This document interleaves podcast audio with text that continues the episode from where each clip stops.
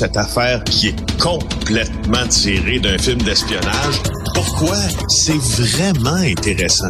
On peut pas dire l'inverse. Donc, la drogue, c'est donc. Un journaliste d'enquête, pas comme les autres. Félix Séguin. Alors, un Trudeau qui fait l'éloge de la Chine, mon cher Félix.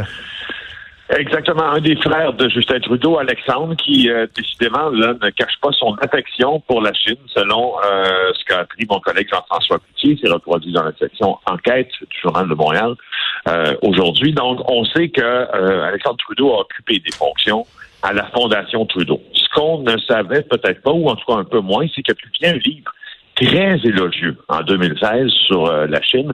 Ça s'appelle Un barbare en nouvelle, un, un, un, barbare en Chine nouvelle plutôt. Et euh, voilà, euh, il va témoigner aujourd'hui, hein, euh, Alexandre Trudeau, au comité sur l'ingérence étrangère à Ottawa. Et là, ce qu'on, moi, ce qui me fait, ce qui en fait, ce qui m'a fait, non pas tiquer, mais ce qui m'a plutôt surpris dans ça, c'est que il est toujours un grand admirateur de la Chine actuelle. Eh il a effectué de nombreux séjours là-bas. Donc, en plus de ses fonctions à la Fondation, le livre qu'il a publié, euh, qui a été réédité en 2020 sous le titre En Chine. sais, honnêtement, en tout cas, il faudra voir les, chiffres de vente. Je les cherchais d'ailleurs ce matin. Pas sûr que c'est un best-seller, ce qu'Alexandre Trudeau a fait. Mais alors, pourquoi il est réédité en 2020? C'est drôle, hein? Je suis pas, sûr que c'est difficile avoir du lectorat avec un, livre qui en vend beaucoup. Je, je, écoute, j'en suis, je sais, je sais, je commence à connaître ce milieu-là. Alors, je me demande combien il y en a vendu.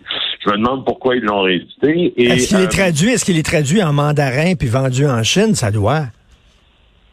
Hmm, c'est pas ce que je, vois, en tout cas. C'est pas ce que je vois. Alors, euh, Guy Saint-Jacques, lui, l'ancien ambassadeur du Canada en Chine, a lu le livre et il le juge superficiel et c'est un expert en la matière, évidemment, euh, il se demande s'il n'est pas, en fait, un peu l'idiot utile de la Chine. Alexandre Trudeau, je trouve qu'il va très loin comme ancien ambassadeur. Ben oui, hein? Ce sont ses propos. Oui, oui, ce sont ses propos. Est-il l'idiot utile de la Chine? Euh, et euh, Trudeau, justement, pour revenir à son livre, parce que je t'ai parlé de la critique avant, avant le contenu. Euh, alors, euh, il, dans le portrait qu'il dresse de la Chine, je te cite là un des passages, dis donc, je suis à peu sûr, c'est que ça n'irait pas mieux en calquant bêtement le régime politique d'un autre pays. Il écrit ça à propos du régime en place et en réponse à sa traductrice chinoise qui lui dit mépriser et redouter le Parti communiste en disant, je suis pas sûr que ça irait mieux euh, en calquant le régime d'un autre pays. On va dire, ben, tu sais, tout, que ça aille mieux aussi. Ça aille mieux pour les droits de la personne. Lui, lui, lui, lui, n'a qu'une vision économique. Hein, C'est-à-dire que ça, c'est bon pour l'économie de la Chine, le Parti communiste. Oui, mais à quel prix? À quel prix? ils étouffent les, droits et libertés de leur population. Il y a un million de personnes dans des camps de concentration. Mais tu sais, tu dis, euh, idiot utile, effectivement, de la part d'un ancien ambassadeur, c'est gros, mais en même temps, c'est un, je trouve, c'est une expression qui va parfaitement à Alexandre Trudeau, en tout cas, euh, quelqu'un qui est aveuglé, mettons, tu sais, tout un peu euh, par... ouais, on sait pas si le chapeau lui fait, là, si le chapeau lui fait bien, mais en tout cas, c'est pas un livre qui a l'air a suscité beaucoup de passion. Non, non, non, je pense pas qu'ils vont avoir un film fait à partir de ce livre-là.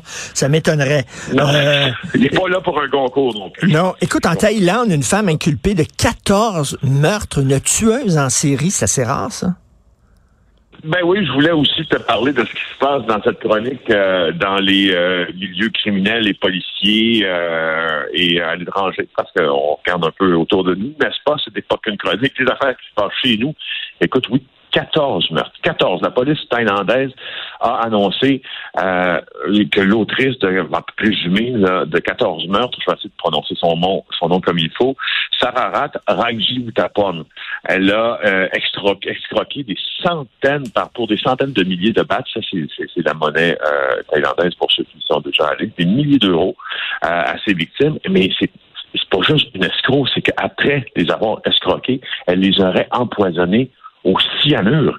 A été arrêtée la semaine passée pour neuf décès suspects qui sont survenus sur plusieurs années. La police a décidé d'élargir, d'élargir cette enquête-là.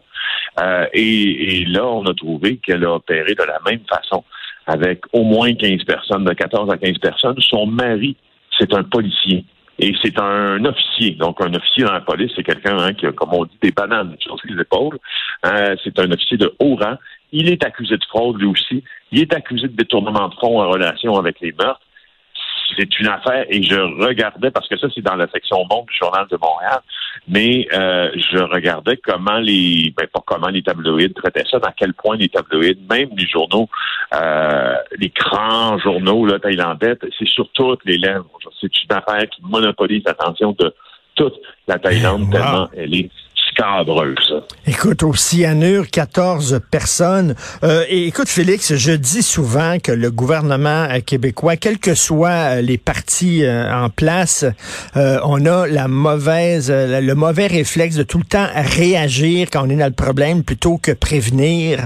regarde, par exemple, je sais pas, le manque de main-d'œuvre dans le milieu de la santé, c'est quelque chose qui aurait pu être prévu longtemps en avance. La même chose avec les inondations, là. on réagit quand il y a des inondations, là, on réagit. Ça serait le fun qu'on prévienne un peu parce que, écoute, là, on le sait que le, climat euh, est très perturbé depuis quelques années et des événements comme il se passe actuellement avec les inondations, ça va, ça va se répéter au fil des ans.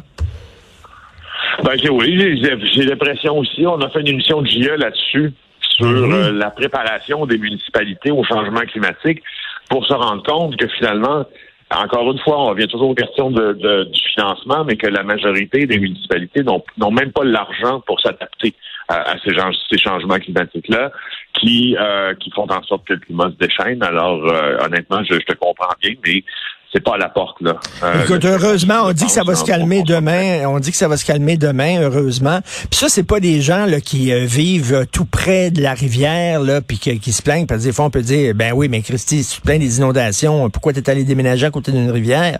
C'est pas ça. Là. C'est des gens qui sont dans des dans des régions, dans des dans des quartiers qui sont qui sont pas inondés habituellement, mais que là, c'est vraiment le climat est, est, étant ce qu'il est maintenant, et les autres se retrouvent inondés. Oui, exactement, exactement. C'est euh, oui, c'est ça. Puis j'ai regardé mes collègues qui font des reportages sur le nettoyage. On dirait que ça va être long encore une fois. Oui, tout à fait, ça va être super. Écoute, je, je veux revenir sur euh, le gars qui s'est fait tirer parce qu'il s'est fait voler son manteau. On en a parlé hier, Canada Goose. Il s'est fait voler son manteau dans l'arrondissement de Ville-Saint-Laurent. Et moi, ça me trouble énormément, cette histoire-là.